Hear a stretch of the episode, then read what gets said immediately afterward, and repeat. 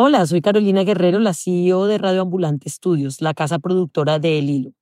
Tal vez no reconoces mi voz porque nunca salgo al aire, pero quise enviarte un mensaje hoy antes de cerrar el año. Gracias por tanto, por haber escuchado nuestro podcast y haberlo recomendado.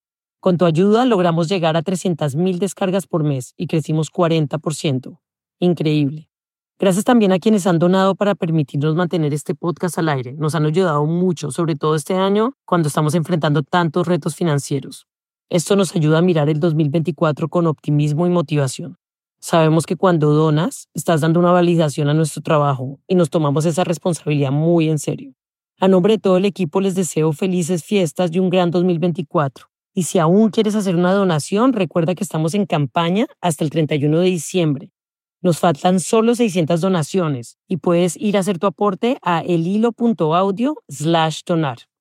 Repito, elhilo.audio slash donar. Muchas gracias.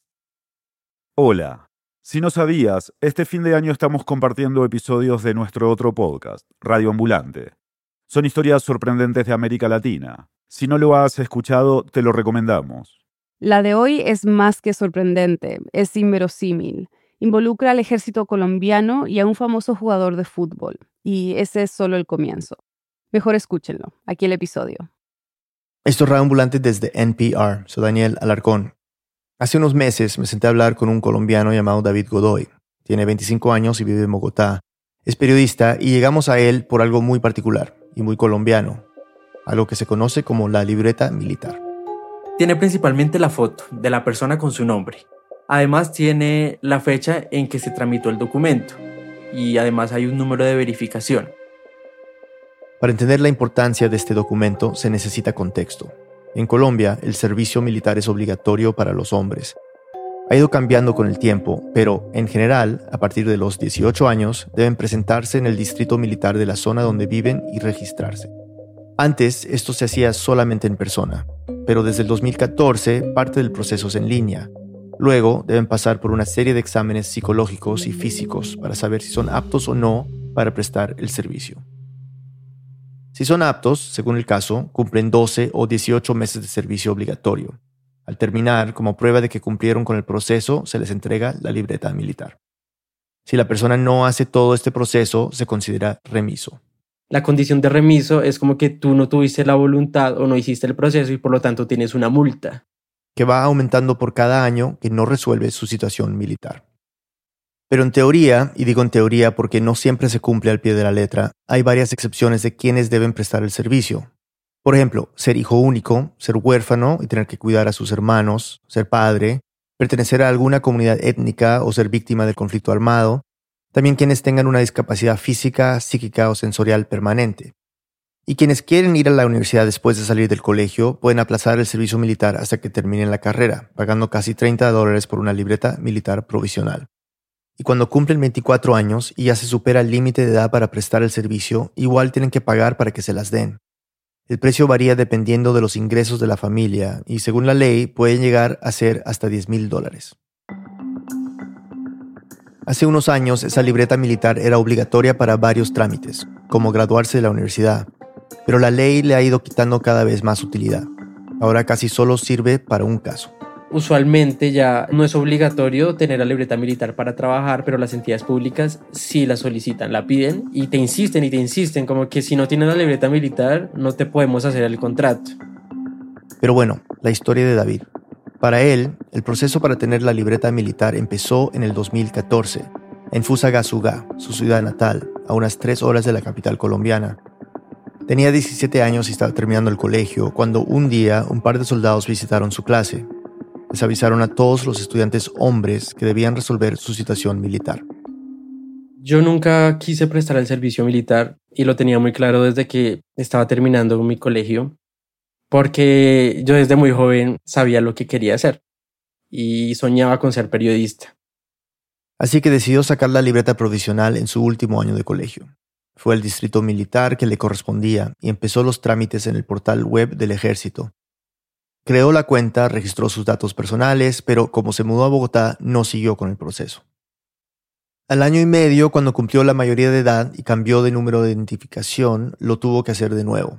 Cargó algunos documentos, pero no pudo llevar los que necesitaba en físico a su ciudad porque le quedaba muy lejos y estudiaba todos los días.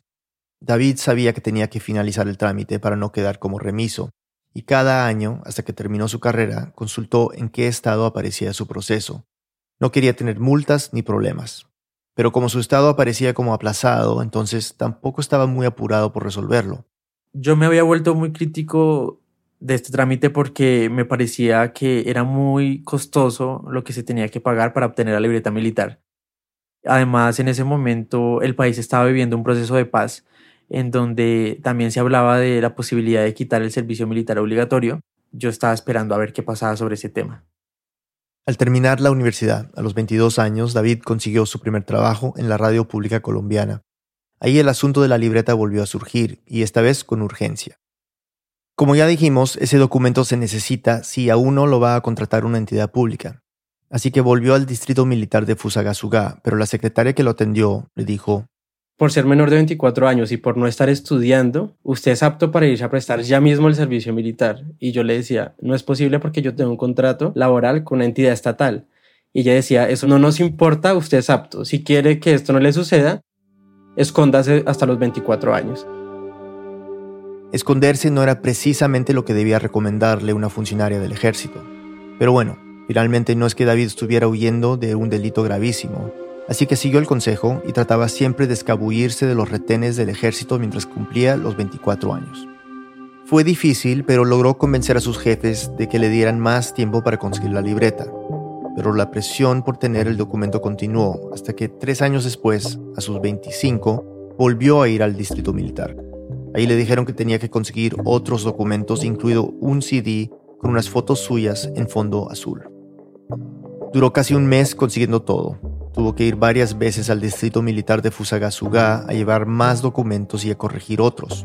Preguntaba constantemente sobre cómo podía subir los documentos que estaba recolectando físicamente al sistema, eh, ya que yo, yo lo había intentado y no había podido pero nunca le dieron una respuesta clara y nunca habilitaron el sistema, ni siquiera cuando habló con el mayor del distrito. Lo único que pudo hacer fue entregar una carpeta física con todo lo que le pedían. Ahora solo le quedaba esperar el día en el que se calculaba el costo de su libreta. A los meses le entró una llamada de un número desconocido. Contestó y alguien que se identificó como un soldado del distrito le dijo, Oiga Godoy, ¿usted por qué no subió esa documentación actualizada al sistema? Y yo me molesté y yo le digo, pero ¿cuántas veces no les pedí que me habilitaran el registro para actualizar mi información y no lo hicieron? Y el soldado me dice, ah, bueno, no importa, eh, ya miramos aquí, no sé qué. Y me dijeron, bueno, eh, le vamos a habilitar la plataforma, por fin. Pero de nuevo un problema. La plataforma no le cargaba los documentos, así que le dijeron que los enviara por WhatsApp y ellos se encargarían de subirlos. David, entre harto y desesperado, aceptó. Y por fin, ese día la libreta quedó lista para ser pagada. Eran unos 342 dólares del momento. Pudo reunir la plata a unas semanas de acabarse el plazo, en marzo del 2023. Sintió que se quitó un peso enorme de encima. Entró a la plataforma y decidió descargar la libreta en digital. Entonces cuando yo abro este documento, lo primero que veo es una foto muy grande, estirada, alargada, y quien salía ahí es Cristiano Ronaldo, vestido con el uniforme del Real Madrid, haciendo una expresión así rarísima, como con la boca hacia abajo. Entonces es una foto como de un meme. ¿Tú sentías que esta burocracia se está burlando de mí? Yo me sentía burlado, totalmente burlado. Como que hacen contigo lo que ellos quieran, con tu tiempo, con tu dinero, con todo lo tuyo, hacen lo que quieran y nadie puede hacer nada al respecto y lo que David sentía como una burla pronto se convertiría en una obsesión, una que lo llevaría a descubrir historias más graves relacionadas con el reclutamiento y pistas sobre un asunto irregular del que las fuerzas militares no se han pronunciado públicamente en casi una década. Una pausa y volvemos.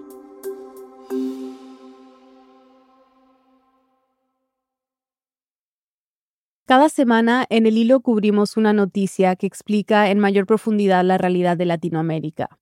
Nuestro periodismo es riguroso y accesible. Lo hacemos para conectar contigo. Creemos que Latinoamérica no puede explicarse solo con titulares. Si consideras que entiendes mejor la región con nuestros episodios, apóyanos uniéndote a nuestro programa de membresías de ambulantes. Este mes fuimos seleccionados para participar en Newsmatch, una beca que ayuda a organizaciones periodísticas sin ánimo de lucro, como la nuestra. Durante noviembre y diciembre, Newsmatch igualará las donaciones que hagas. Por favor, aporta. Cada contribución tendrá el doble de impacto. Visita elhilo.audio slash apóyanos. Muchas gracias. Estamos de vuelta, David Godoy nos sigue contando. Después de ver la foto de Cristiano Ronaldo, o como le dicen, el bicho, salí a caminar a ver si se me pasaba la frustración. Había cumplido con todo lo que me pedían. Había pagado mucha plata y aún así tenía que seguir invirtiendo tiempo y energía en el tema. Al rato, más calmado, volví a casa a buscar respuestas y lo más importante, soluciones. Llamé al número celular del que me habían contactado tres meses atrás, cuando el soldado me dijo que yo no había subido los papeles. Me contestó otro soldado. Le conté lo de la foto de Cristiano Ronaldo.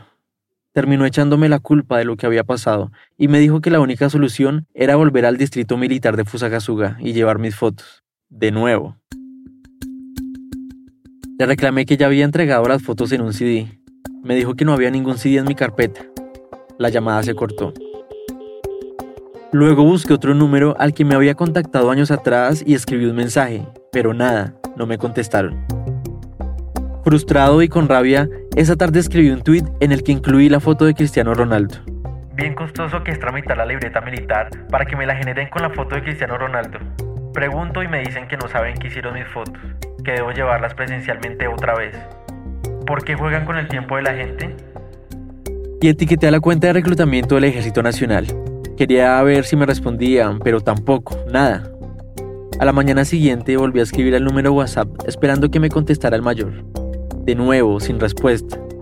También dejé una queja en la página oficial de reclutamiento del ejército. Y mientras esto pasaba, el tweet se empezó a hacer viral. La gente no lo podía creer. No lo puedo creer. Este país es un chiste. No puede ser. Igual que suerte tener al bicho en tu libreta militar.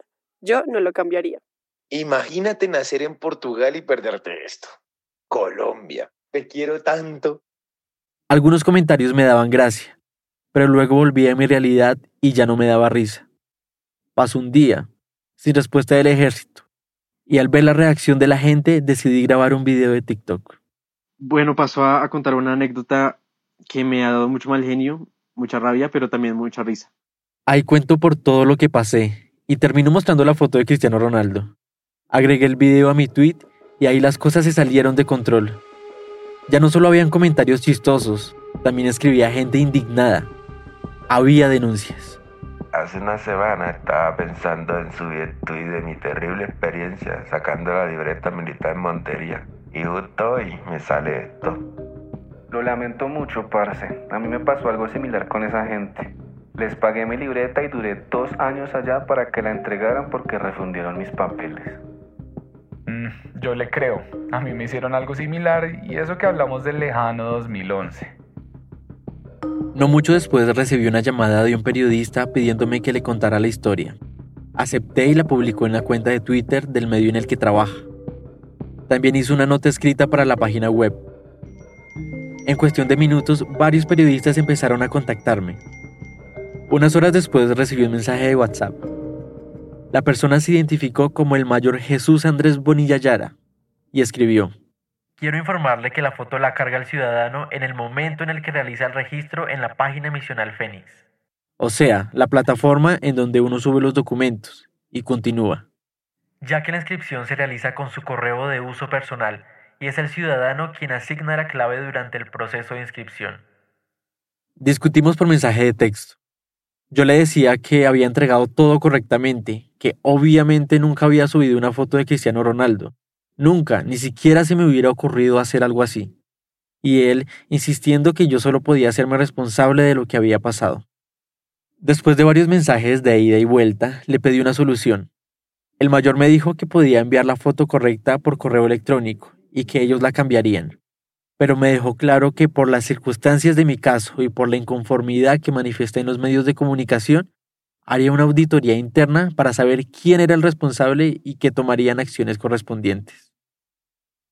Al día siguiente cambiaron la foto y pusieron la mía, pero los medios de comunicación no paraban de llamarme, de escribirme y de replicar mi historia. David, ¿cómo le va? Hola Gustavo, buenos días. Bien, muchas gracias por la invitación. explíquenos a todos, a los oyentes a la mesa, qué fue lo que... La siguiente es una de esas historias que solo pasan en nuestro querido y amado país. David Godoy es un joven colombiano. Muchacho sacó la libreta militar y se la dieron con la foto de Cristiano Ronaldo. Voy a mi casa, descargo la libreta.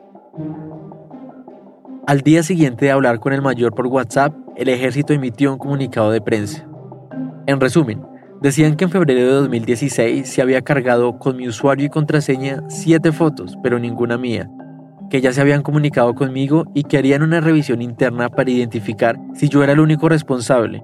Además, podría tener consecuencias penales. En medio de todo el revuelo, un representante del ejército dio una entrevista en un programa radial de Bogotá. Se trataba del coronel Leonardo Torres, el comandante de reclutamiento y control de reservas. Coronel, qué gusto saludarlo, feliz tarde y bienvenido a Vía Pública de Todelar. Carlos, muy buenas tardes. Muy buenas tardes. Para... Lo entrevistaron después de mí y me dejaron en línea escuchando. Es difícil entenderle por la calidad de la llamada, pero primero me pidió disculpas.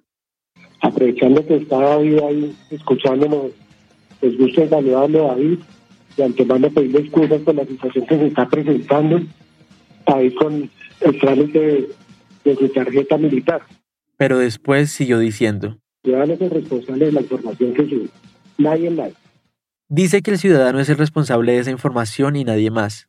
El coronel también dijo que en mi registro digital había tres fotos de Cristiano Ronaldo.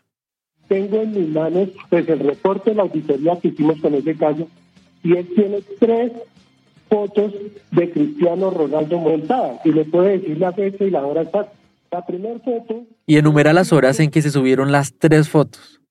Esto contradice al comunicado de prensa porque ahí dice que eran siete. Y dice algo que me parece importante que escuchen. Nosotros no podemos montar ningún tipo de información. Repito, nosotros no podemos montar ningún tipo de información. Del otro lado de la línea yo estaba oyendo esto y no me lo creía. Primero no entendía por qué había empezado pidiendo disculpas, cuando después dice que la responsabilidad era completamente mía. Ahora estaba diciendo que ellos no pueden montar nada en mi registro, cuando fueron ellos mismos quienes me corrigieron la foto, sin que yo tuviera que entrar al portal y sin tener que darles mi usuario y contraseña. Absurdo. Finalmente el coronel dijo otra cosa que me llamó mucho la atención. Mi caso no era el único. Y nos han montado fotos de pingüinos, nos han montado fotos de payasitos, nos han montado fotos de personal manejando, fotos de modelos, según él, los pingüinos, los payasitos, los modelos son fotos subidas por los mismos ciudadanos. Pero eso sí, aceptó que la plataforma tiene fallas. Tenemos errores, hay errores del sistema, ustedes que los sistemas a, veces pueden presentar fallas, a veces se nos caen, se nos cae la plataforma. Y sí, yo mismo experimenté todas esas fallas y era una queja constante en los comentarios a mi tweet. Ante lo que decía el coronel Torres, yo le reiteré ahí en vivo que nunca había subido la foto y le reclamé por las constantes irregularidades que vivía en mi proceso. Al final de la entrevista, el comandante me hizo una invitación. Y a David, pues lógicamente aquí en el comando de reclutamiento, aquí en la 106 con novena, lo estamos esperando para mostrarle toda la información y que quede claro todo el proceso que desarrollamos nosotros. Le acepté la invitación. A los pocos días fui al Distrito Militar número 1, en Bogotá, y me encontré con el coronel Torres, con un abogado y un militar que no recuerdo su rango. El trato fue amable. Yo defendí mis argumentos y me entregaron unas fotocopias de los supuestos registros de la subida de las fotos. Pero al final de la reunión el coronel me dijo, usted nos hizo quedar como una institución de garaje y por esa razón tuvimos que poner el caso en la fiscalía. No me dio más información y tampoco insistí. Me sentía abrumado, intimidado frente a los militares, Tal vez debía haber ido con alguien. Volví a mi casa preocupado, pero en ese momento no podía hacer más. Al rato me acordé de un mensaje privado que alguien me había enviado en Twitter. Uno que había visto, pero que en medio de tanta entrevista y ajetreo se me había olvidado responder. En el mensaje un hombre me pedía ayuda porque tenía el mismo problema de la foto. Ese mismo día le escribí. Tenía curiosidad y también la intuición de que esto solo era la punta del iceberg. No tardó mucho en responderme. Quise encontrarme con él, pero vivimos en ciudades diferentes. Entonces nos reunimos virtualmente. Mi nombre es Mauricio Molina, eh, vivo en la ciudad de Cali, tengo 26 años y en el momento me dedico a estudiar una maestría en ingeniería ambiental. Quería saber cuál era su historia. Me contó que su papá creía que prestar el servicio militar formaba disciplina y carácter, y por eso pensó que era buena idea que Mauricio se inscribiera. Pero él no quería prestar el servicio, sino estudiar, y así se lo hizo saber a su papá.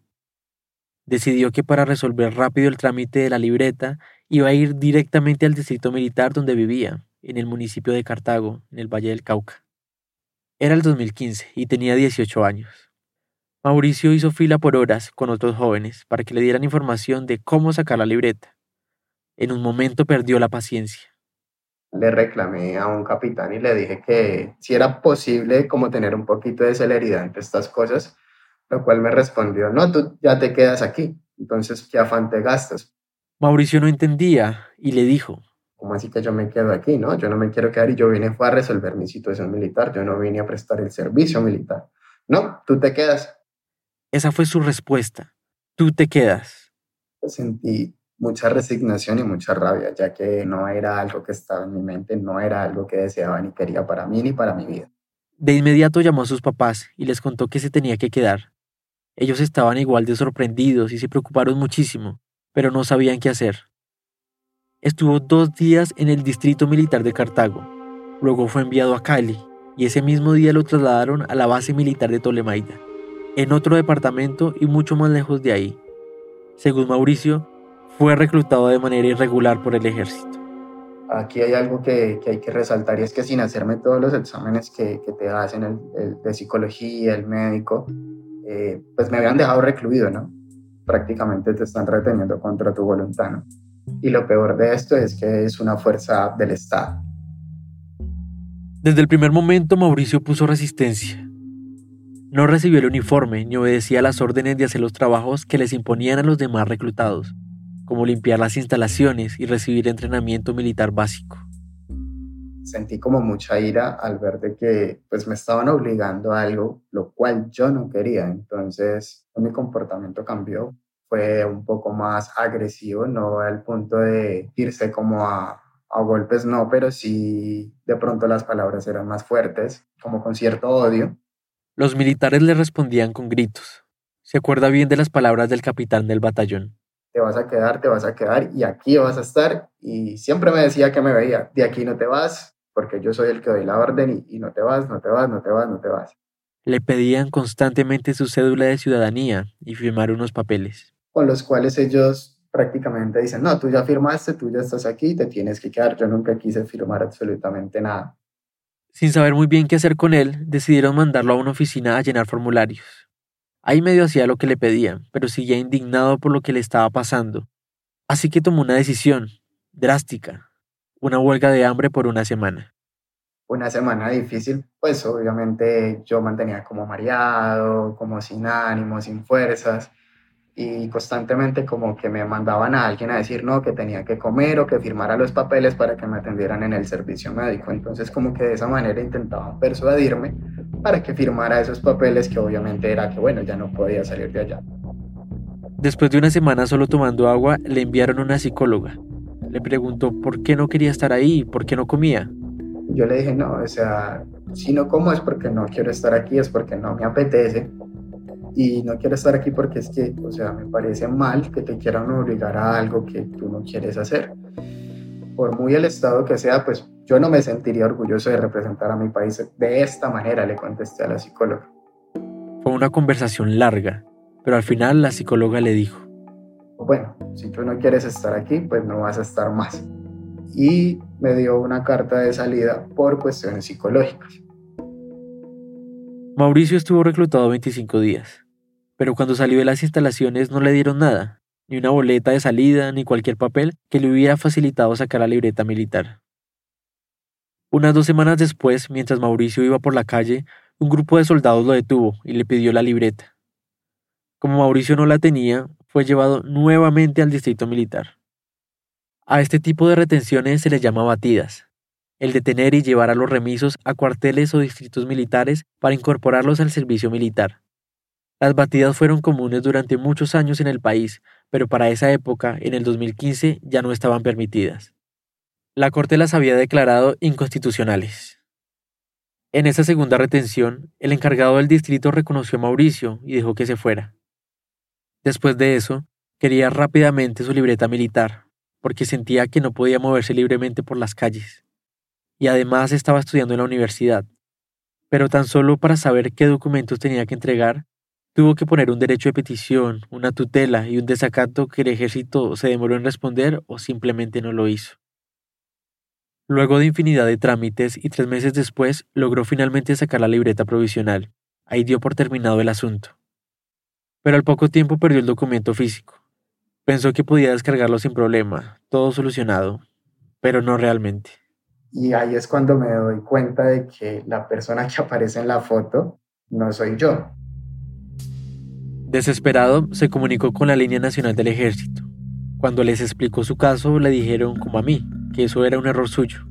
Le seguí insistiendo como en el problema y buscando una solución y su respuesta fue no, para mí ese eres tú porque yo no te estoy viendo, yo te estoy recepcionando una llamada telefónica, pues para mí eres tú. No podía creerlo.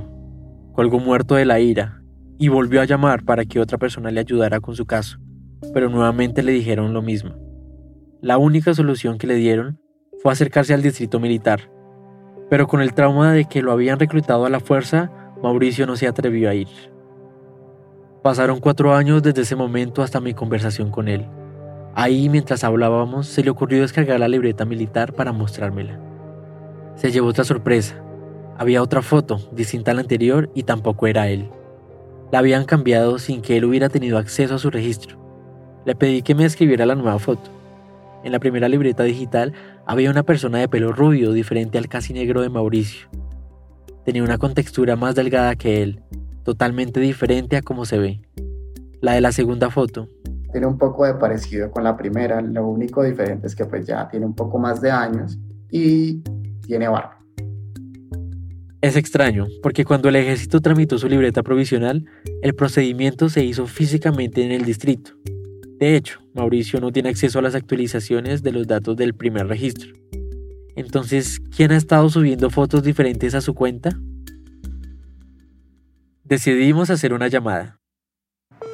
Bienvenido a la línea telefónica del Comando de Reclutamiento y Control Reservas del Ejército Nacional. Aquí podrá aclarar sus dudas acerca del procedimiento de la situación militar. Después de un par de minutos en línea, contestaron. Hola, buenos días, Comando de Reclutamiento y Control puedo colaborar? Buenos días, hablas con Mauricio Molina. Lo que pasa es que... Le explicó su tema de la foto.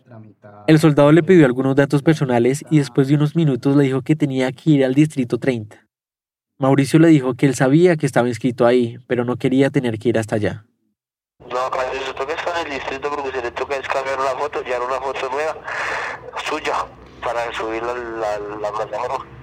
Pero, ¿por qué pasa este tipo de cosas si yo tuve una libreta? La plataforma. Pero escúchame por favor un segundo. ¿Por qué pasa este tipo de cosas si yo tuve una libreta militar física con mi foto correcta y ahora que voy a, tr a tramitar una digital? O sea, son errores que pasan en la plataforma. Y después nos dijo algo que nos pareció clave. Y como eso va cambiando de soldado, eso no fueron solo soldados todo, todo, por toda la vida, pues ya uno dice, bueno, es error, pero uno para saber cuál de tantos fue el cometió el error y no subió su foto, o cambió la foto, o cometió el error de, de cuando estaba en su proceso, pues subió la foto. Dice que puede ser varios soldados los que suben las fotos a la plataforma y puede ser que se equivoquen. Aunque subir una foto como la de Cristiano Ronaldo, por ejemplo, no me pareció una equivocación. Finalmente, la persona de atención al cliente le compartió un número de alguien que trabaja en el distrito de Cartago para ver si Mauricio se podía comunicar directamente. Correo de voz. No puedo creerlo. Hasta el momento, la libreta de Mauricio sigue teniendo la foto de otra persona. Además de hablar con él, conversé con otros seis jóvenes que habían tenido muchas dificultades de diferentes tipos con la libreta militar. Empecé a identificar dos factores muy recurrentes. El primero es que varios de ellos tuvieron que acudir a recursos jurídicos para terminar su trámite. Y el segundo es que muchos se quejaban de las constantes fallas del portal cuando se trataba de cumplir con el proceso. Ya no me sentía solo con este tema. Ahora confirmaba que el problema trascendía mi historia, que éramos muchos pasando por situaciones complejas, pero cada uno batallando solo. La zozobra fue transformándose en indignación y luego en la motivación para buscar cuál era la falla estructural del ejército que estaba afectando a cientos o miles de ciudadanos en la tramitación de su libreta militar. Una pausa y volvemos.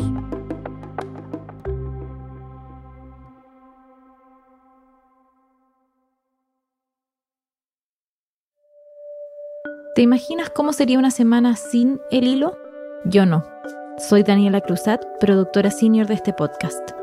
Si aprecias el trabajo que hacemos cada semana, si valoras cómo nuestro equipo profundiza sobre las noticias más importantes de América Latina, entonces hoy, ahora mismo, es un buen momento para demostrarlo. Necesitamos de tu apoyo, no importa el monto que sea. Solo el 1% de los oyentes de nuestros podcasts donan para apoyar el periodismo que hacemos y necesitamos duplicar ese número. Puedes ayudarnos en el hilo.audio barra donar. Muchas gracias.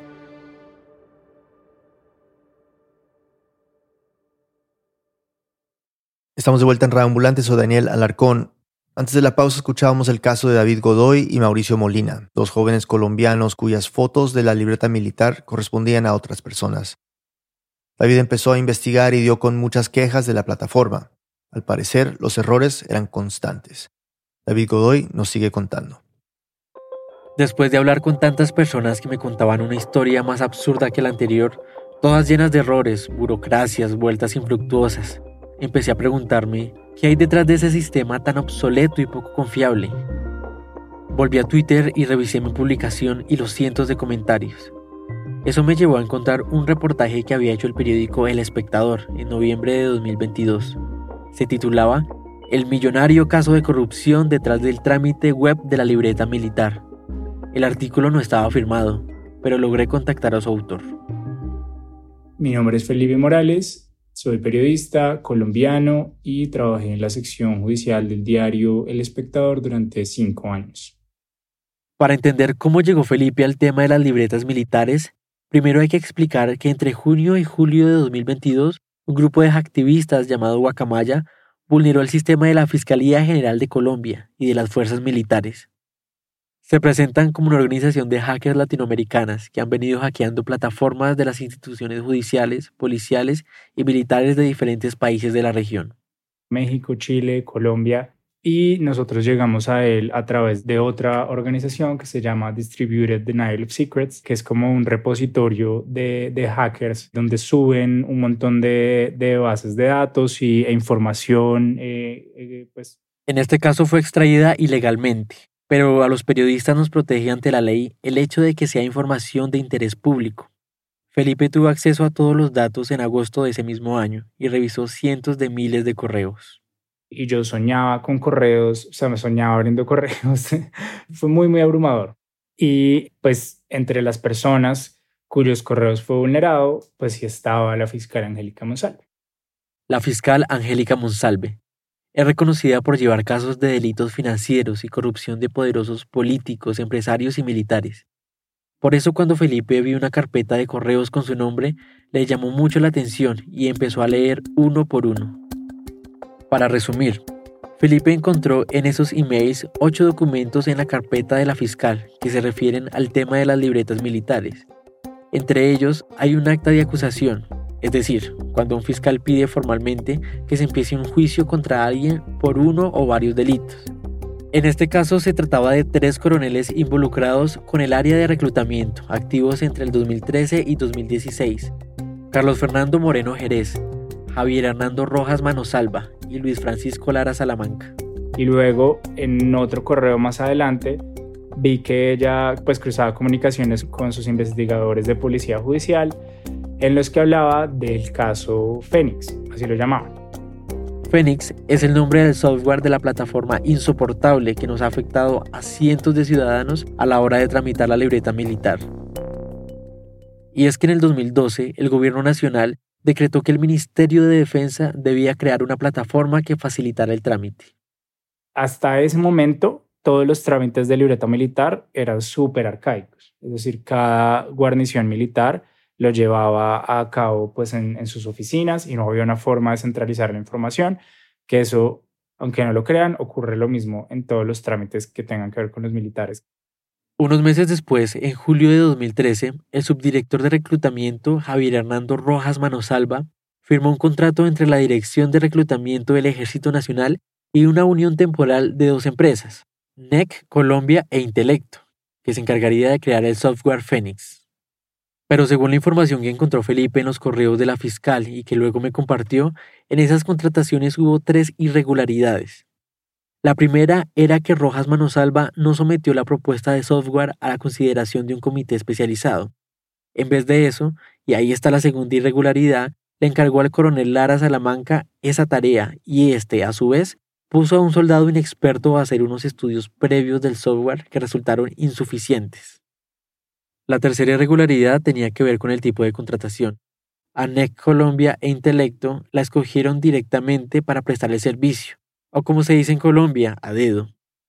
No fue a través de un proceso de licitación entre varios participantes que cumplieran con ciertos requisitos y que cualquier ciudadano pueda consultar. La excusa para haberlo hecho de esa forma es que esta contratación se trataba de un gasto reservado que no puede ser de conocimiento público. Eso se hace, por ejemplo, cuando el ejército compra armamento.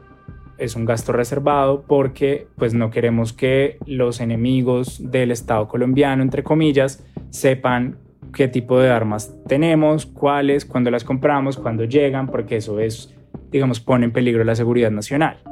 Pero ¿por qué pone en peligro la seguridad nacional? ¿Qué tipo de sistema web compramos para que los colombianos podamos tramitar la libreta militar? Y según la investigación de la fiscal Monsalve, una abogada de la institución le había advertido al coronel Lara Salamanca que el contrato no podía hacerse así, que la ley no lo permitía, Aquí lo dice la fiscal durante la audiencia de imputación de cargos que fue en enero de 2022. Y sin embargo, el coronel Lara hizo caso omiso de esa recomendación e inmediatamente procedió a estructurar el estudio previo respectivo y usted como ordenador del gasto... El consorcio entregó tarde el software Phoenix, fuera de las fechas de contrato. Y por si fuera poco, Rojas Manosalva, el subdirector de reclutamiento de la época, hizo otro contrato con ellos para que capacitaran a su equipo a nivel nacional en el uso del software, y les pagaron casi 100 mil dólares más por algo que ya habían tenido que hacer según el primer contrato. Pero las fallas de Fénix se presentaron desde el comienzo. Esta es de nuevo la fiscal Monsalve durante la audiencia. Fallas relacionadas con la inscripción, fallas de validación de la información, fallas de liquidación, fallas de interconexión con el Banco de Occidente y fallas relacionadas con la impresión de la libreta militar.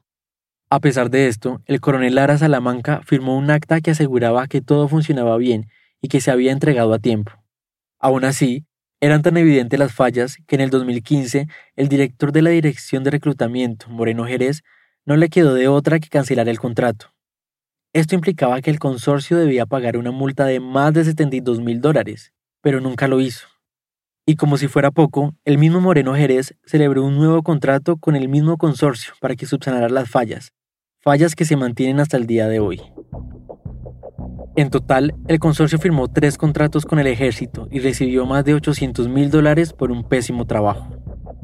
La fiscalía imputó a los tres coroneles por, y cito, peculado por apropiación agravado y contratos sin cumplimiento de requisitos legales, en pocas palabras, irían a juicio por hacer contratos irregulares con toda la intención de favorecer económicamente a un tercero, o sea, corrupción. Al final de esa audiencia, a los tres le preguntaron si aceptaban los cargos de los delitos.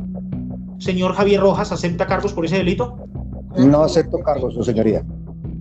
¿El señor Lara Salamanca? No acepto cargos, su señoría. ¿El señor Carlos Fernando Moreno? No acepto cargos, su señoría. Entre las labores de Felipe estaba enterarse de muchos procesos judiciales que están pasando en el país, sobre todo los relacionados con funcionarios del Estado. Por eso le llamó la atención no haber escuchado nada sobre un caso de interés nacional que estaba tan avanzado. Y mis colegas, ni mi colega que cubre Fuerza Pública, ni mi editora que lleva mucho más tiempo que nosotros en el, en el periódico, sabía algo de este caso. Valía la pena publicar la primicia. El ejército no se pronunció. Cuando conversé con Felipe ya habían pasado cinco meses desde que salió este artículo en El Espectador y más de un año desde las audiencias de imputación de cargos. Así que aprovechamos para revisar la plataforma de la página de la rama judicial para ver en qué iba el proceso. 24 de enero de 2022 es este. El juzgado, juzgado 17 penal municipal con de control de garantías es este. Ah, mira, esto fue lo último que pasó. Lo remitieron a la justicia penal militar para que qué conocimiento de O sea, pasó a la justicia penal militar, que es la que investiga y juzga los delitos cometidos por miembros activos de la fuerza pública que estén relacionados con su servicio. De la competencia de este proceso se propone conflicto negativo de jurisdicción. Ush, terrible. Le pregunté a Felipe por qué le parecía terrible.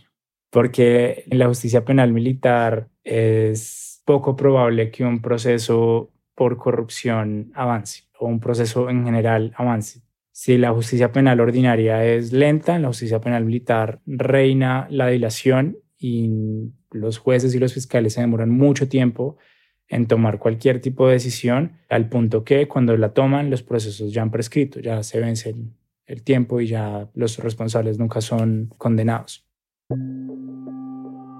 Una fuente cercana a la fiscalía, que no puedo revelar, me dijo que el caso pasó de la fiscal Monsalve a otro, Ahí fue cuando fue trasladado a la justicia penal militar. También me dijo que es extraño que un delito de corrupción, que es ordinario, no de índole militar, termine ahí. Y más aún cuando fue el mismo ejército el que llevó el caso a la fiscalía cuando empezaron las investigaciones.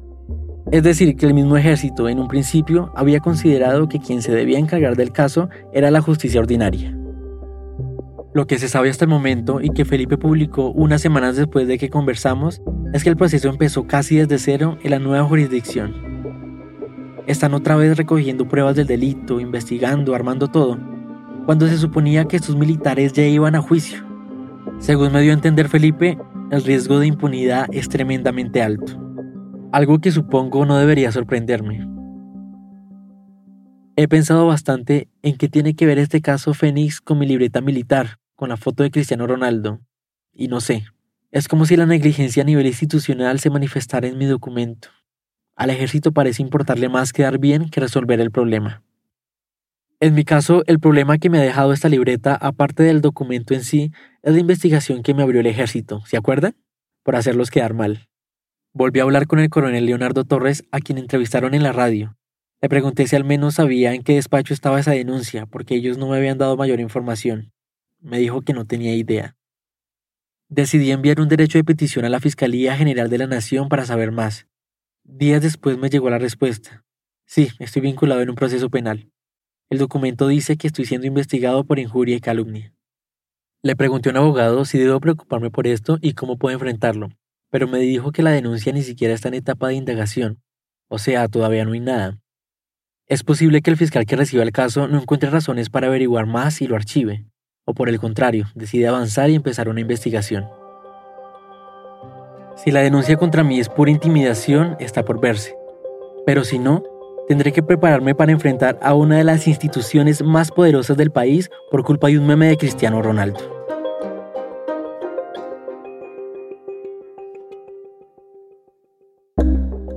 Mientras David espera novedades de la fiscalía, sigue hablando con varios ciudadanos desorientados o agotados por el trámite de la libreta militar.